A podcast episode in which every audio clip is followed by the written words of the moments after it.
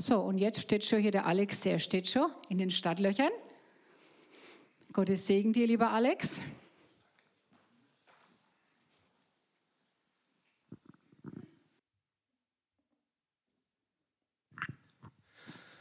Schönen guten Morgen. Gut euch zu sehen. Ihr seht gut aus. Man merkt, ja, es wird langsam Frühling, so die Kälte schüttelt mal ab. Ja, ist so richtig schön, oder? Wenn die Sonne mal scheint, wenn man das Gesicht in die Sonne halten kann, also richtig, fühlt man sich doch gleich viel besser, oder? Also ich schon. Ich schon. Vielleicht bin ich der Einzige, aber es ist okay. okay, doch einige noch. Sehr gut. Auch schön, wenn ihr online mit dazu geschaltet habt heute. Schön, dass ihr mit dabei seid. Wir sind ja aktuell in einer Predigtreihe, in einer Predigtserie, und zwar mit dem Thema Fundamente. Fundamente. Wir fragen uns in dieser Predigtserie, was trägt eigentlich heute noch? Worauf kann ich mein Leben stabil und fest bauen, wo scheinbar um uns herum so vieles ins Schwanken gerät, so vieles ins Schwanken kommt oder wie es Ingrid auch in der Moderation gesagt hat, vielleicht einfach in deinem Leben ganz persönlich Dinge ja im irgendwie erschüttert wurden und du fragst dich, worauf kann ich eigentlich noch sicher bauen?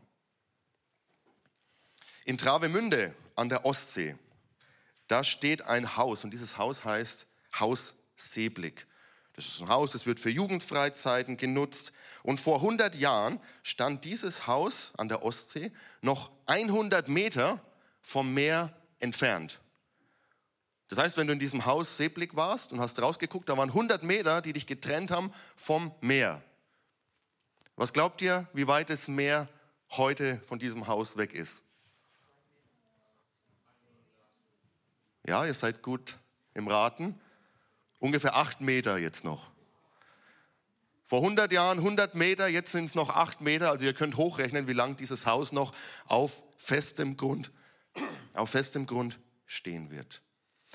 Und als ich das gelesen habe, dachte ich so an diese Predigtserie. Wie dieses Haus bedroht ist, abzustürzen, so kommen wir auch manchmal in Situationen in unserem Leben, wo wir das Gefühl haben, unser Lebenshaus droht irgendwie abzustürzen. Und wir fragen uns, wie kann ich dafür sorgen, dass mein Haus fest bleibt?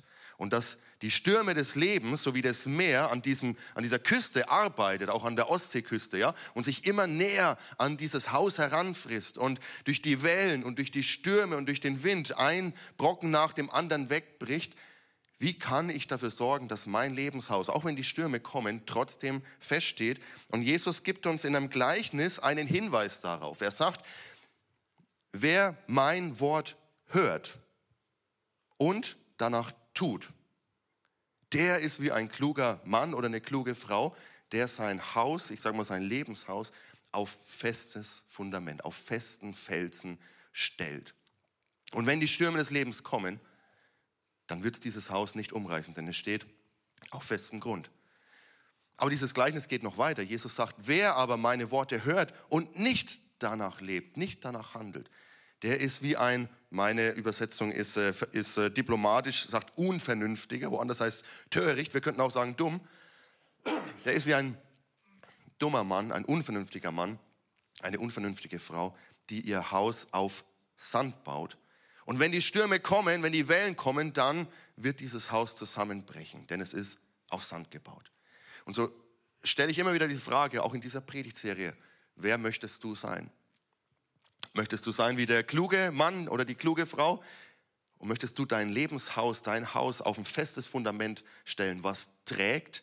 Und zwar nicht nur für dieses Leben, sondern bis in die Ewigkeit hinein. Oder möchtest du dein Haus bauen auf Sand? Dieses Gleichnis steht in der Bergpredigt und wir sind mit dieser Predigtserie in der Bergpredigt. Und ich glaube, unsere Herausforderung ist nicht, dass wir nicht genug wüssten. Wir wissen doch so viel über Gott über seine Wahrheiten, über sein Wort, sondern Jesu Gleichnis macht uns deutlich, es liegt nicht unbedingt am Wissen, sondern es liegt am Tun. Wir wissen so viel, aber die Frage ist, tun wir es auch, sind wir auch bereit, es auszuleben? Und so haben wir uns in den letzten Wochen schon ähm, die ein oder andere Stelle aus der Bergpredigt angeschaut. Wir sind in den sogenannten Antithesen, nennt man die. Antithesen. Das sind diese Sätze in der Bergpredigt, die beginnen mit, wo Jesus spricht, ihr habt gelesen das, Ich aber sage euch das. Oder in anderen Übersetzungen heißt es, ihr wisst doch das, ich aber sage euch das. Die nennt man Antithesen. Und da wurde viel darüber spekuliert, was, was macht hier eigentlich Jesus? Stellt sich hier Jesus sogar gegen Gottes Wort, sagt er, schaut mal im Alten Testament, habt ihr gelesen, dass es so ist. Ich aber, ich komme jetzt und ich sage euch, wie es wirklich ist. Aber ich weiß nicht, Jesus ist ja Gottes Sohn. Würde Jesus seinem Vater widersprechen? Ich glaube nicht, ja, sondern Jesus muss so im Einklang sein mit dem Wort insgesamt. Und so glaube ich, wie viele andere Theologen auch, dass Jesus mit diesen Sätzen eher das nochmal radikalisiert, was Gottes Wille ist. Jetzt mögen manche dieses Wort radikalisieren nicht, ja. Aber radikalisieren kommt einfach vom lateinischen radix, die Wurzel. Das heißt, Jesus führt diese Bedeutung wieder auf die Wurzel zurück. Was war eigentlich Gottes Wille mit dem, was er gesprochen hat? Und wir haben uns so in den letzten Wochen was angeschaut, da ging es um das Thema Schwören. Jesus sagt, ihr sollt überhaupt nicht schwören. Und wir haben festgestellt, oh, unser Herz ist manchmal ganz schön, ja, stellt sich gegen die Wahrheit, sage ich mal. Ja, wir haben es nicht so mit der Wahrheit, und zwar mit der absoluten Wahrheit. Und dann haben wir letzte Woche über das Thema Ehe gesprochen und Jesus sagt, ihr sollt nicht die Ehe brechen. Sagt es, es steht im Wort, habt ihr doch gelesen. Ich aber sage euch, wenn ihr eine Frau, eine Frau, die verheiratet ist, nur mit lüsternen Augen anschaut, dann habt ihr schon mit ihr die Ehe gebrochen. Also Jesus führt es zurück auf die Wurzel Gottes, der sagt, hey, das, die Linie ist nicht hier, sondern die Linie ist, fängt schon in eurem Herzen an, da wo in eurem Herzen schon diese Wurzel des Ehebruchs beginnt.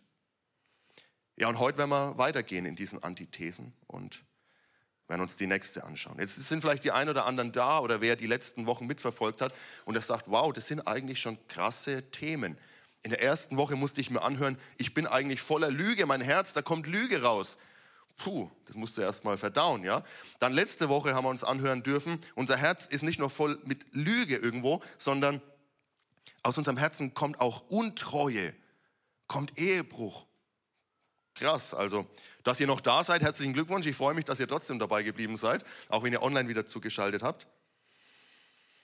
Und wenn man so mit solchen Wahrheiten konfrontiert ist, dann kann man ja auch manchmal äh, ein bisschen dran zu knabbern haben, sich ein bisschen angegriffen fühlen. Und vielleicht das auf mich projizieren und sagen, du sagst solche Sachen. Aber ich möchte euch einfach hier mit, mit hineinnehmen. Ich sitze genauso wie ihr, einfach da vor Jesus und ich höre mit euch, was er uns sagen will. Und wir wollen seinen Willen für unser Leben entdecken. Und die Verantwortung liegt bei uns allen selber. Wir hören sein Wort und er fordert uns heraus. Willst du mein Wort hören und tun? Oder geht es zum einen Ohr rein und zum anderen Ohr raus? Und da, wo wir uns ertappt fühlen, da dürfen wir umkehren, da dürfen wir Buße tun. Und so möchte ich gern beten mit uns gemeinsam für diese Predigt. Herr Jesus, ich danke dir, dass du gut bist. Ich danke dir für dein Wort. Ich danke dir, dass es uns Wahrheit und Richtschnur ist für unser Leben. Und so wollen wir dir Erlaubnis geben, dass du zu uns sprechen darfst. Du darfst uns verändern. Heiliger Geist, führ du uns in alle Wahrheit hinein. Amen. So, jetzt mal Hand aufs Herz wir sind ja unter uns. Ja? Tun wir mal so, als wären keine Kameras da, wir sind einfach nur wir. Ja? Mal ganz ehrlich, wie viele hast du schon um die Ecke gebracht? Wie viele Leichen hast du im Keller? Ihr lacht. Das ist kein lustiges Thema. Wie viele Leichen hast du im Keller versteckt? Vielleicht lacht ihr gerade noch, aber wir gehen mal in den Text von heute hinein und dann werdet ihr vielleicht meine Frage in einem anderen Licht betrachten. Wir sind im Matthäus-Evangelium in der Bergpredigt, Kapitel 5, ab Vers 21. Und da heißt es, wie ihr wisst, wurde unseren Vorfahren gesagt, du sollst nicht töten. Wer aber einen Mord begeht, muss vor ein Gericht gestellt werden. Doch ich sage euch, schon wer auf seinen Mitmenschen zornig ist, gehört vor Gericht. Wer zu ihm sagt, du Schwachkopf, der gehört vor den Hohen Rat. Und wer ihn verflucht, der verdient es, ins Feuer der Hölle geworfen zu werden. Wenn du also deine Opfergaben zum Altar bringst und dir fällt dort ein, dass jemand dir etwas vorzuwerfen hat, dann lass dein Opfer am Altar zurück, geh zu deinen Mitmenschen und versöhne dich mit ihnen. Erst danach bring Gott dein Opfer dar.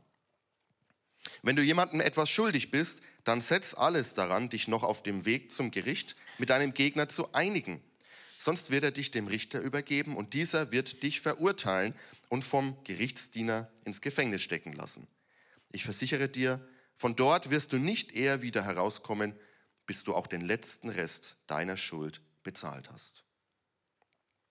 Soweit mal unser Text heute aus der Bergpredigt. Jesus erinnert hier seine Zuhörer, seine Jünger, wieder an ein Wort aus dem Alten Testament, das ihnen sicherlich sehr bekannt ist und was auch uns sehr bekannt ist.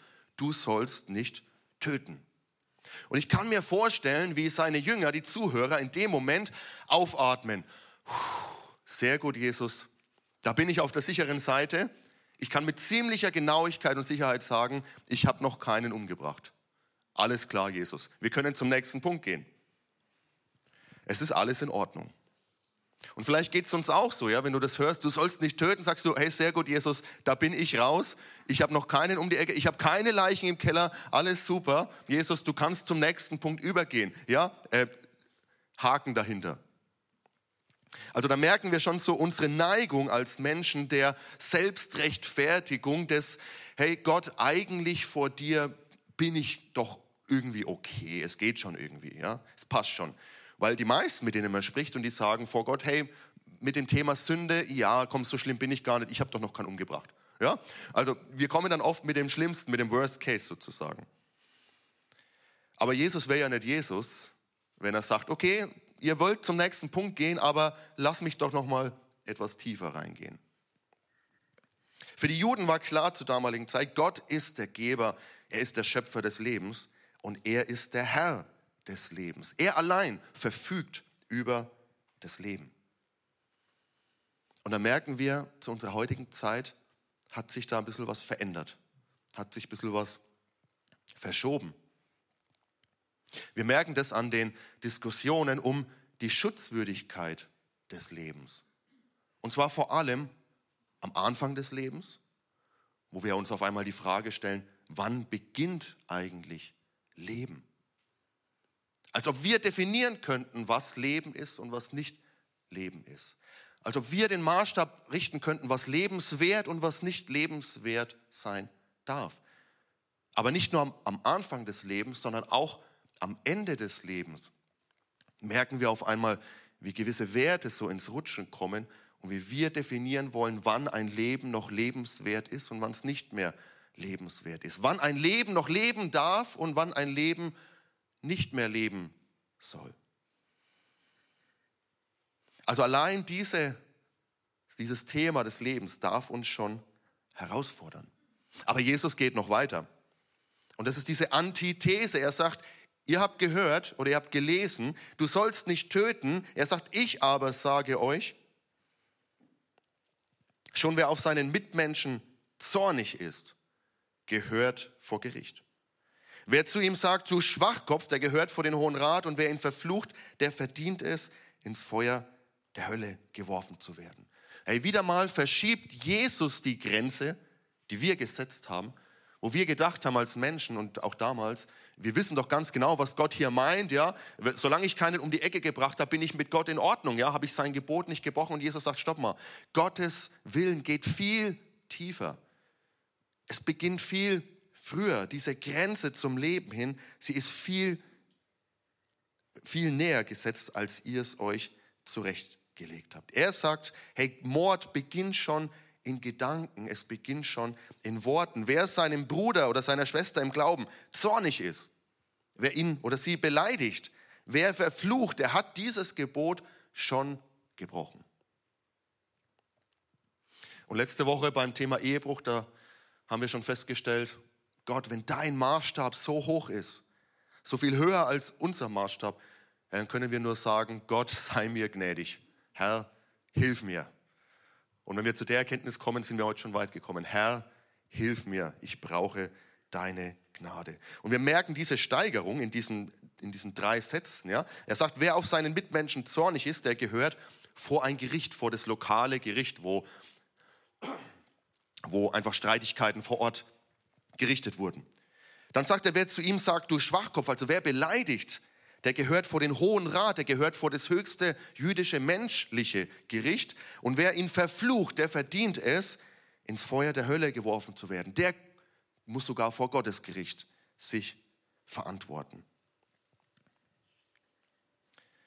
Zorn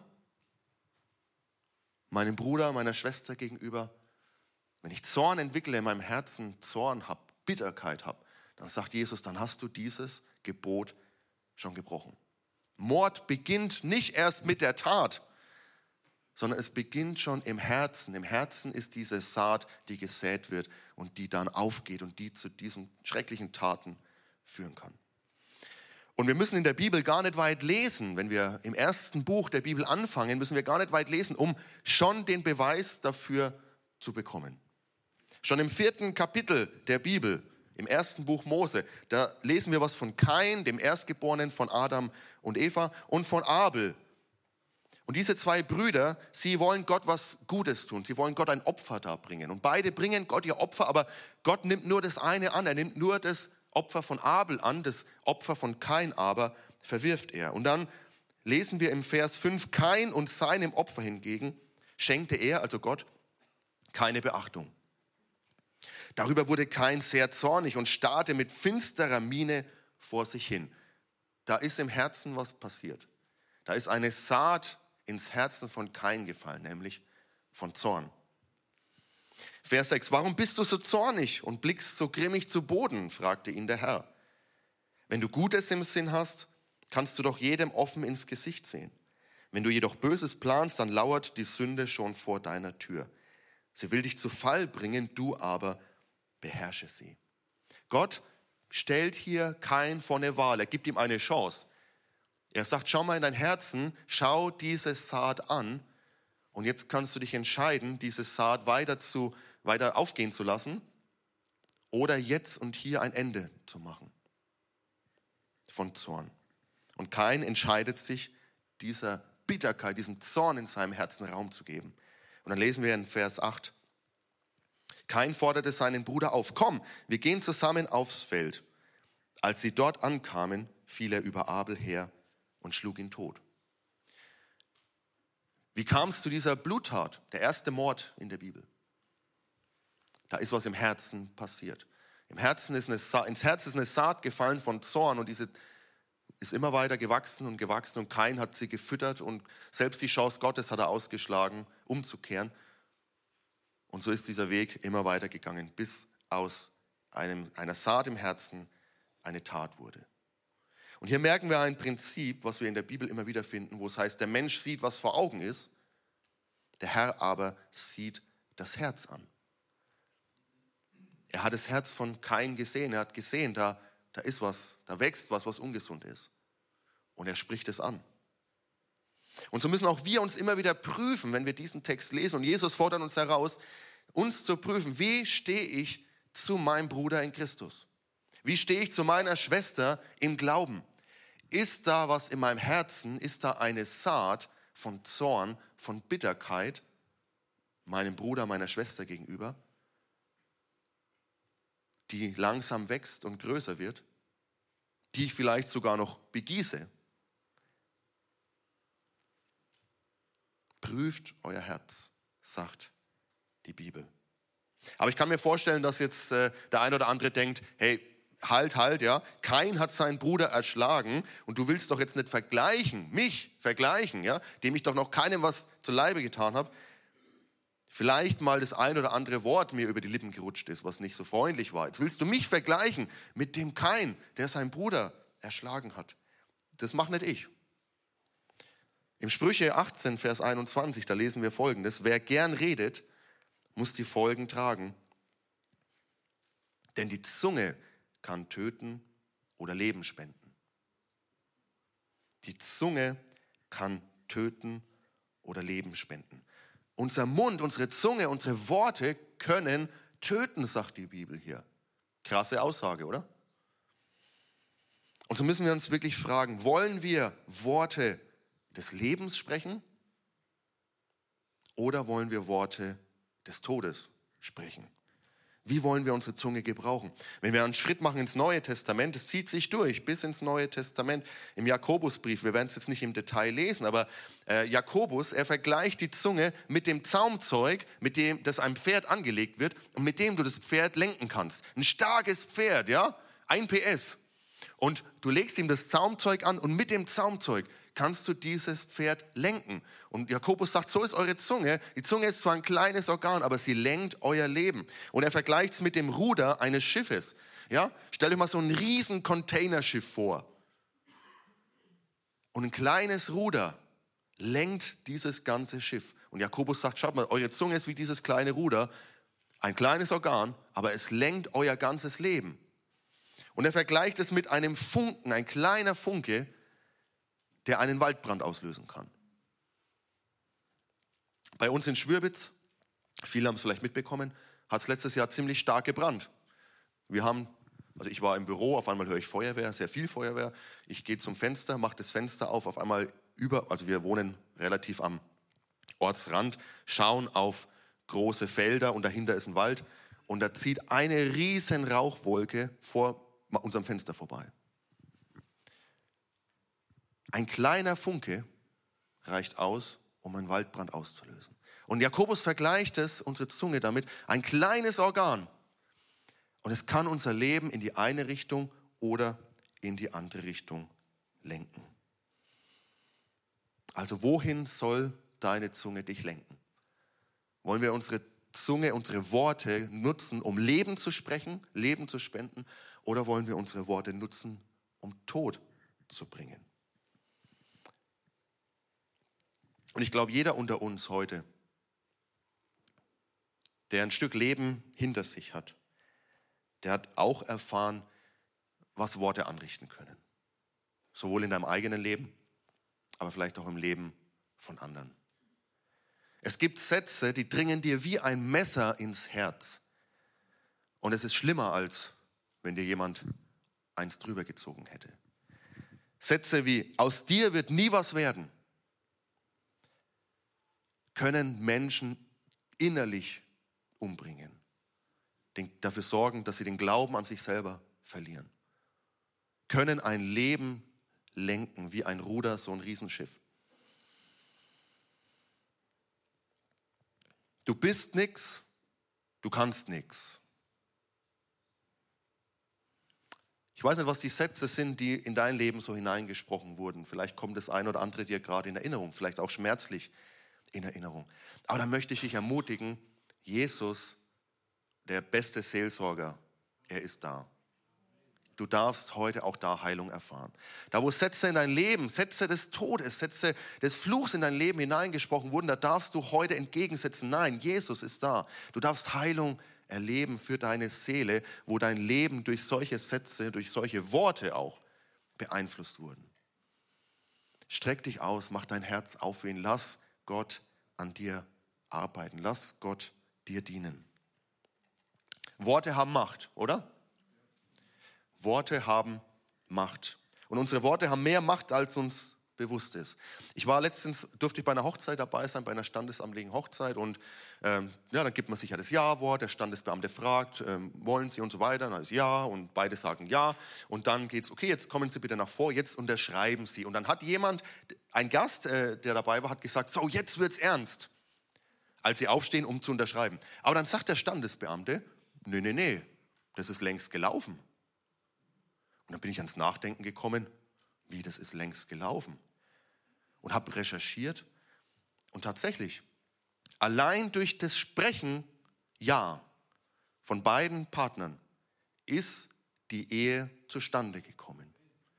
Das heißt, selbst wenn einer sich nach dem Ja entscheidet, äh, du, jetzt wo ich unterschreiben soll, jetzt, ich bin mir doch nicht mehr ganz so sicher, lass uns nochmal, nee, das Ja ist gesprochen. Und durch das Sprechen des Ja's ist eine neue Realität in Erscheinung getreten. Krass, oder? Einfach nur durch ein Wort dass sich zwei, ein Ja-Wort, was sich zwei gegeben haben, ist eine neue Realität entstanden. Und wenn wir ins erste Buch der Bibel gehen, erstes Buch Mose, wie ist diese Welt entstanden? Da heißt es, und Gott sprach und es wurde. Und Gott sprach, es werde Licht und es wurde Licht. Gottes Worte haben Macht und Kraft, aus nichts etwas entstehen zu lassen. Und er hat sogar uns die Fähigkeit gegeben, mit unseren Worten auch Macht zu haben. Er hat unseren Worten Autorität und Macht gegeben. Und so müssen wir uns überlegen, wie gehe ich mit dieser Macht um? Wie nutze ich diese Macht? Mein Wort kann Realitäten verändern. Im Epheserbrief im Neuen Testament, da schreibt der Apostel Paulus im Kapitel 4, Vers 29, redet nicht schlecht voneinander, sondern habt ein gutes Wort für jeden, der es braucht.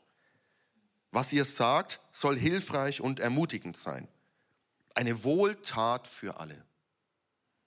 In einer anderen Übersetzung, da heißt es, eure Worte, das, was ihr sagt, das soll für andere gut und aufbauend sein. Ich finde das so ein schönes Bild. Aufbauend. Sind meine Worte aufbauend? Bauen sie andere auf? Oder zerstören sie? Vernichten sie? Mache ich andere groß? Spreche ich in sie hinein? Oder vernichte ich sie durch mein Wort? Wie nutzen wir unsere Worte, wenn sie Macht haben? Wir können aufbauen oder niederreißen. Jeder von uns spricht im Schnitt ungefähr 16.000 Wörter pro Tag. Das ist ziemlich viel. Also ich dachte, also ich spreche weniger in der Regel. Da bin ich ziemlich sicher. Andere sprechen dafür mehr. Es ist ja ein Durchschnitt. Außer es ist Sonntag. Also durch die Predigt habe ich die wahrscheinlich längst gerissen. Ja? Aber ähm, also in der Regel spreche ich wahrscheinlich weniger. Aber wie nutzen wir 16.000 Wörter am Tag? 16.000 Chancen, um aufzubauen oder niederzureißen? Um Leben zu sprechen oder Tod zu sprechen? Im Matthäusevangelium etwas später als in unserer Stelle im Kapitel 12, da sagt Jesus, am Tag des Gerichts werden die Menschen Rechenschaft ablegen müssen über jedes unnütze Wort, das sie geredet haben. Eure Worte sind der Maßstab, nach dem ihr freigesprochen oder verurteilt werdet. Gott, hilf mir. Gott, zeig mir, wo meine Worte unnütz sind. Herr, hilf mir zu unterscheiden. Also, unsere Worte haben Macht. Wie nutzen wir diese Macht, die Gott in unsere Worte hineingelegt hat? Und ich möchte hier mal einen kleinen Schwenker machen zu einem wichtigen Thema. Und zu diesem Thema sagt ein Theologe Ray Ortland, der einen ähm, Kommentar zum Buch der Sprüche im Alten Testament geschrieben hat. Er sagt folgendes, ich habe noch nie erlebt, dass Ehebruch eine ganze Kirche in den Ruin getrieben hat. Aber oft wird als etwas als kleine Sünde angesehen, aber es zerstört Kirchen. Ich habe hier eine Lücke gelassen. Was glaubt ihr, was könnte in diese Lücke hineingehören?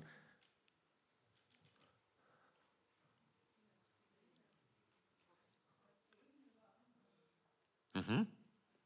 Uwe, du darfst mal aufklären.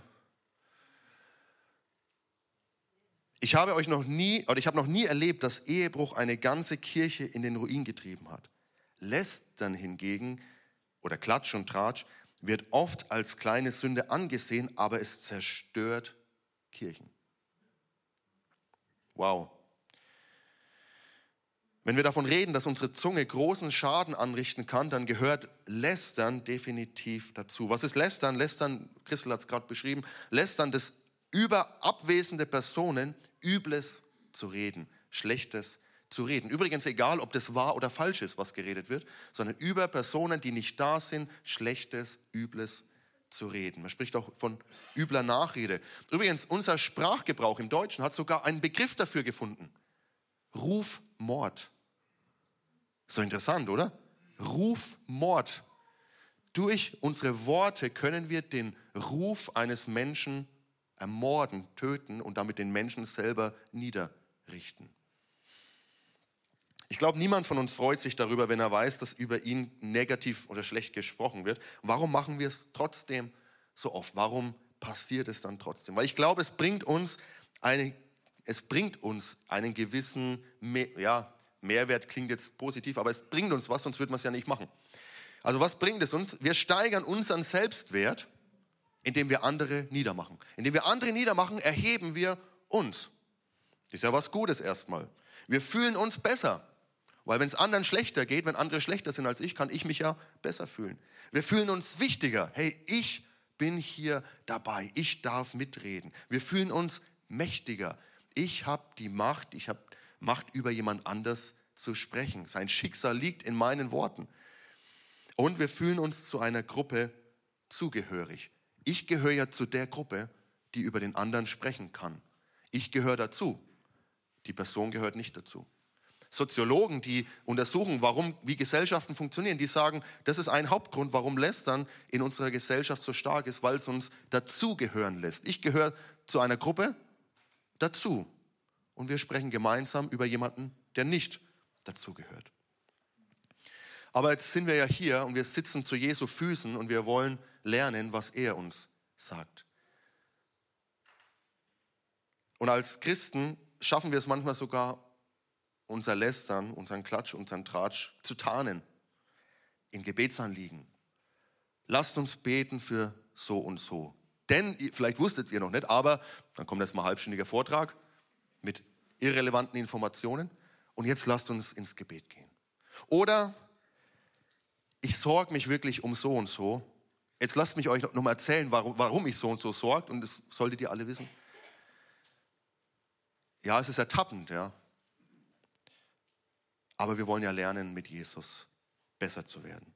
Ein Rabbi soll mal gesagt haben, Lästern verletzt drei Personen. Lästern verletzt die Person, die es ausspricht.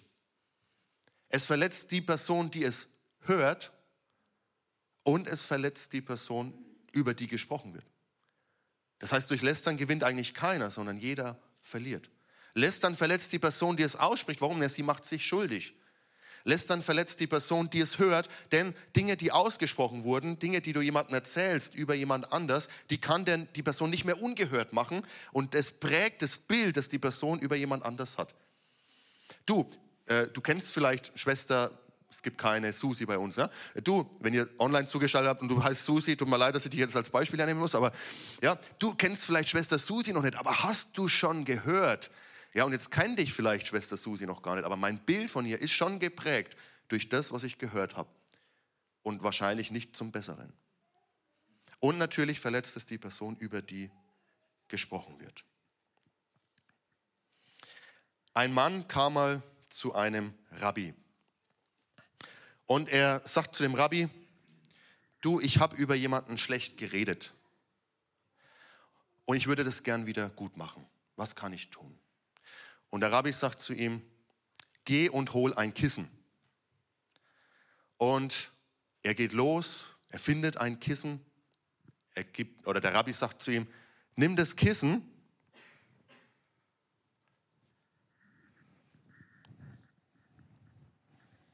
und schütte es am Marktplatz aus.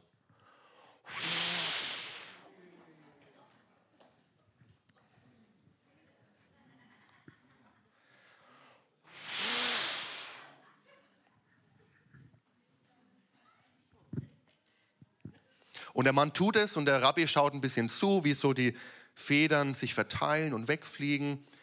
Und dann sagt der Rabbi zu dem Mann, so, du willst es gut machen? Geh und fang die Federn wieder ein. Ich glaube, ihr könnt euch vorstellen, dass es ein Ding der Unmöglichkeit ist. Aber es ist ein super Bild dafür, dass Worte, die einmal ausgesprochen wurden, nicht mehr zurückgenommen werden können. Und auch der Effekt, der dadurch erzielt wurde, kann nicht mehr zurückgenommen werden.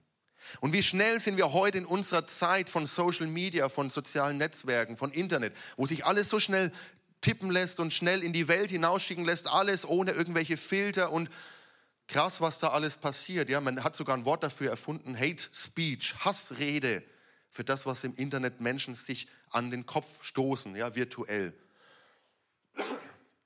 Aber auch da gilt, was einmal hinausgeschickt wurde, kann nicht mehr eingefangen werden. Ein Rabbiner soll im Mittelalter gesagt haben, bevor du sprichst, bist du Herr deiner Worte. Nachdem du gesprochen hast, sind deine Worte dein Meister. Also was will ich mit meinen Worten tun? Worte haben Macht. Wie setze ich meine Worte ein? Ich wünsche mir, und heute früh hat jemand einen Eindruck gehabt in unserem äh, Frühgebet, das ist einfach dieses Wort Ermutigung. Und es passt ja super zu dem Thema. Ich wünsche mir, dass unsere Gemeinde, dass unsere Kleingruppen, unsere Hauskreise, unsere Teams, wo auch immer wir zusammenkommen, dass das Orte sind, wo wir gut sprechen, miteinander und übereinander. Dass wir einander aufbauen, dass wir Leben hineinsprechen. Und dass wir da, wo wir Fehler machen, dass wir Buße tun, dass wir umkehren, dass wir sagen, Herr, hilf uns, gut über den anderen zu sprechen. Herr, hilf mir, meine Worte so zu gebrauchen, dass es den anderen aufbaut und nicht niederreißt.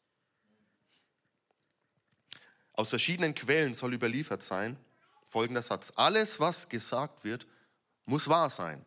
Denkt man an die erste Predigt, Wahrhaftigkeit. Aber nicht alles, was wahr ist, muss auch gesagt werden.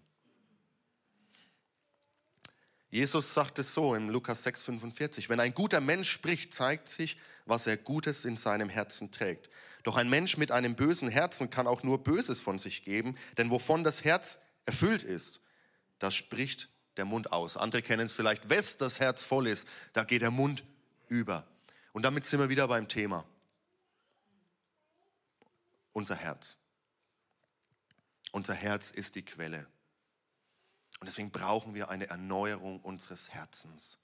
Wir müssen Jesus immer wieder ranlassen an unser Herz. Und zwar an jeden einzelnen Bereich. Jesus, verändere mich. Jesus, heile mein Herz. Reinige mein Herz.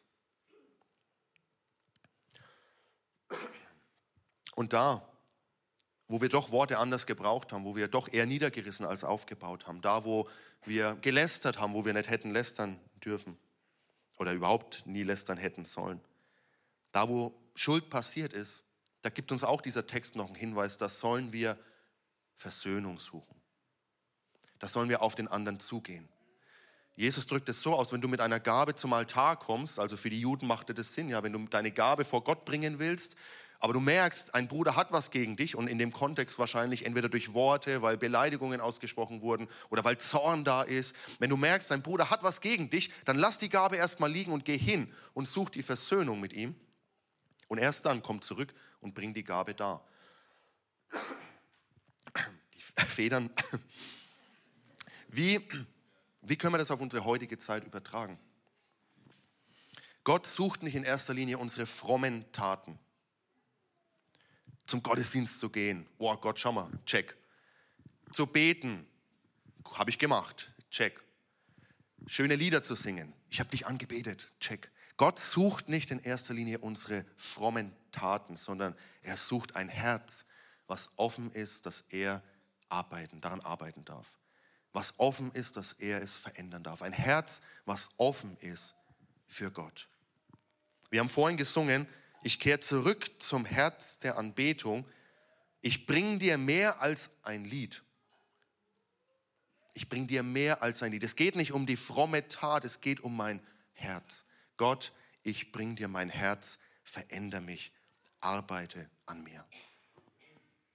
Lass uns mal gemeinsam aufstehen. Wir werden auch gleich nochmal in dieses Lied gehen. Ich habe das Lobpreisteam gebeten, dass wir nochmal in diesen Vers hineingehen und lass es uns wirklich, wenn es wenn du es ernst meinst vor Gott, das wirklich nochmal singen, Herr, veränder mein Herz. Ich will zurück zu diesem Herz der Anbetung, zu einem Herzen, was dir Ehre bringt. Und da, wo du merkst, da steht was zwischen dir und deinem Mitmenschen, deinem Bruder, deiner Schwester im Kern, da steht was zwischen euch, dann lasst uns auch hier Jesus ernst nehmen und lasst uns Versöhnung suchen, wo Worte ausgesprochen wurden, die niederstrecken. Und wenn du merkst, du hast so eine Tendenz, eher destruktiv zu sprechen, dann leg doch Gott auch das hin und sag, Jesus, hilf mir, Worte des Lebens zu sprechen. Jesus, hilf mir, Worte zu sprechen, die den anderen aufbauen und den anderen ermutigen. Und da, wo du selber gemerkt oder selber Opfer geworden bist von solchen Worten, die wie ein Messer in dein Herz hineingegangen sind, die dich vielleicht über Jahre, Jahrzehnte beschäftigt haben, deinen Lebensweg beeinflusst haben, weil du nicht mehr an dich geglaubt hast, weil jemand anders das in dein Leben hineingesprochen hat, dann darfst du zu Jesus kommen heute und du darfst Heilung erleben. Und da, wo Menschen Lüge und Zerstörung in dein Leben hineingesprochen haben, da möchte Jesus Wahrheit in dein Leben hineinsprechen. Und seine Wahrheit darf dich heute frei machen. Wollen wir gemeinsam beten? Herr Jesus, wir danken dir für dein Wort, auch wenn es schmerzt, auch wenn wir uns in dem einen oder anderen Punkt ertappt fühlen. Herr, wie viele Worte spreche ich, die nicht aufbauen? Wie viele Worte spreche ich, die unnütz sind? Herr, hilf mir, hilf uns. Veränder mein Herz. Denn du sagst, aus, einem, aus unserem Herzen kommen diese Worte. Herr, veränder mein Herz, sodass aus meinem Herzen gute Worte kommen. Und wenn du das auch möchtest, dann schließ dich doch diesem Gebet an. Komm einfach jetzt vor Gott und sprich es aus, was dich beschäftigt.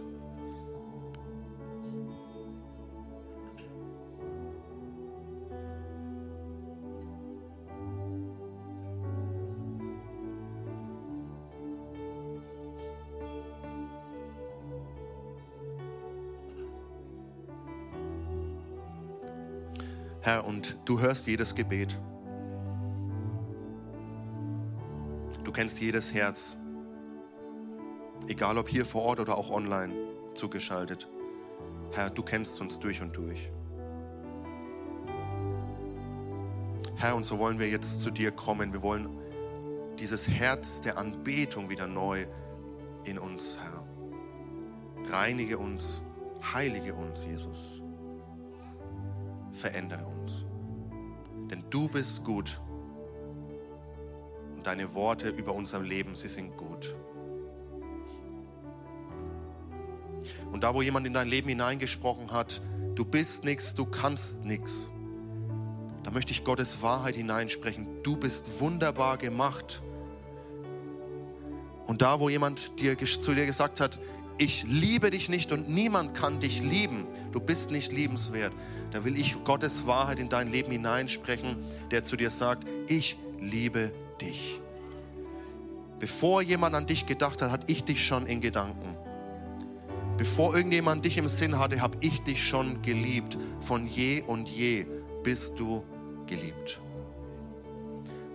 Lass Gottes Wahrheit in deinem Herzen alles andere verdrängen. Jesus, und so kommen wir vor dich denn du hast Worte des Lebens für uns. Du bist sogar das Wort des Lebens. Und so kommen wir zu dir, weil nur bei dir finden wir dieses Leben, was wir wirklich brauchen. Alle Ehre sei dir, Jesus. Amen.